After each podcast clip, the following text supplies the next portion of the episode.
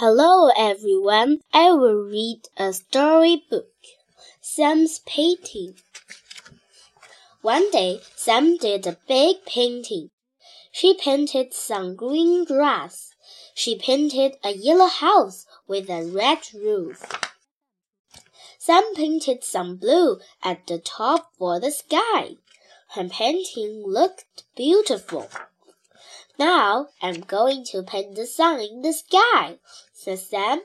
But I can't, she said. The blue paint is too wet. The yellow paint will run into it.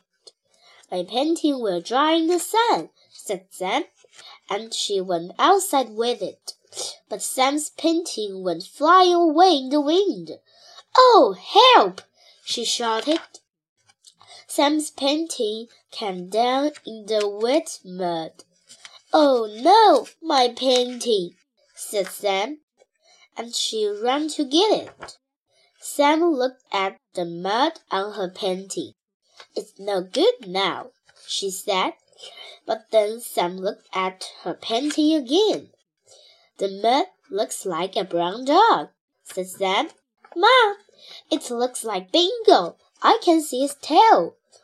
Sam painted two ears and two eyes and the black nose on the dog. Look, Bingo, said Sam, my painting is very beautiful with you in it.